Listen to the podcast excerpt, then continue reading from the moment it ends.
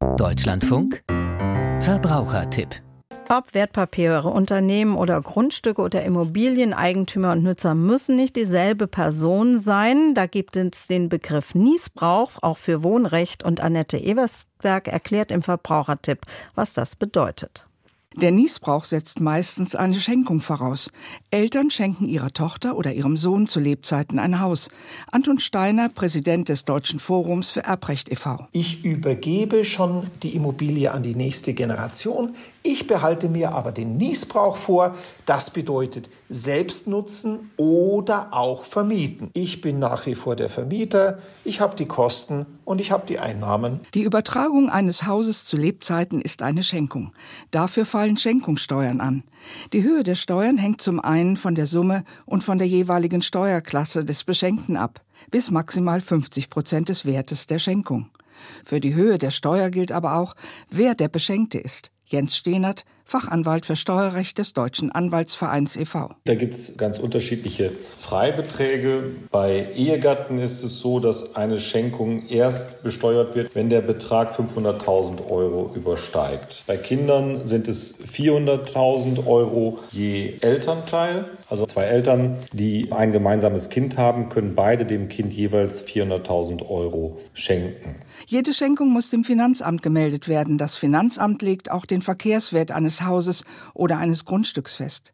Nach dem neuen Erbschaftssteuer- und Schenkungssteuergesetz, das Anfang Januar diesen Jahres in Kraft getreten ist. Jens Stehnert. Das hängt immer davon ab, welche Art von Immobilie man hat, also ob das ein unbebautes Grundstück ist, ob das ein Mietshaus ist oder ein Ein- oder Zweifamilienhaus. Aber auch der Niesbrauch schlägt bei der Berechnung der Schenkungssteuer zu Buche.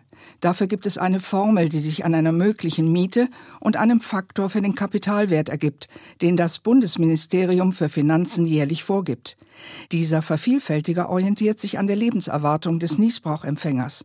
Erbrechtsanwalt Anton Steiner erläutert das am Beispiel einer Doppelhaushälfte im Wert von 500.000 Euro. 1000 Euro Monatsmiete mal 12 ist 12.000 Euro Jahresnettomiete und das mit einem Vervielfältiger multipliziert von vielleicht 10, je nachdem wie alt ich bin, ergibt dann einen Kapitalwert des Niesbrauchs von 120.000 Euro. Dieser Wert wird vom Verkehrswert der Doppelhaushälfte abgezogen.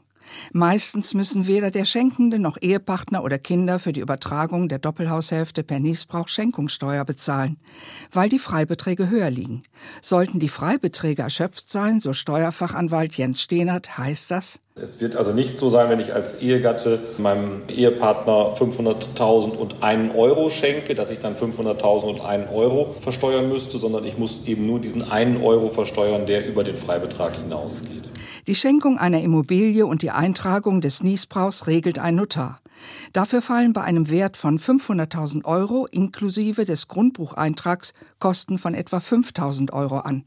Der Erbrechtsanwalt empfiehlt dabei auf die sogenannte Katastrophenklausel zu achten, damit Schenkung und Niesbrauch nicht in falsche Hände fallen können. Was ist, wenn meine Tochter vor mir verstirbt? Was ist, wenn mein Sohn mit seinem Geschäft pleite geht und deswegen Gläubiger auf die Immobilie zugreifen wollen? Da werde ich mir ein Rückforderungsrecht im Vertrag vorbehalten.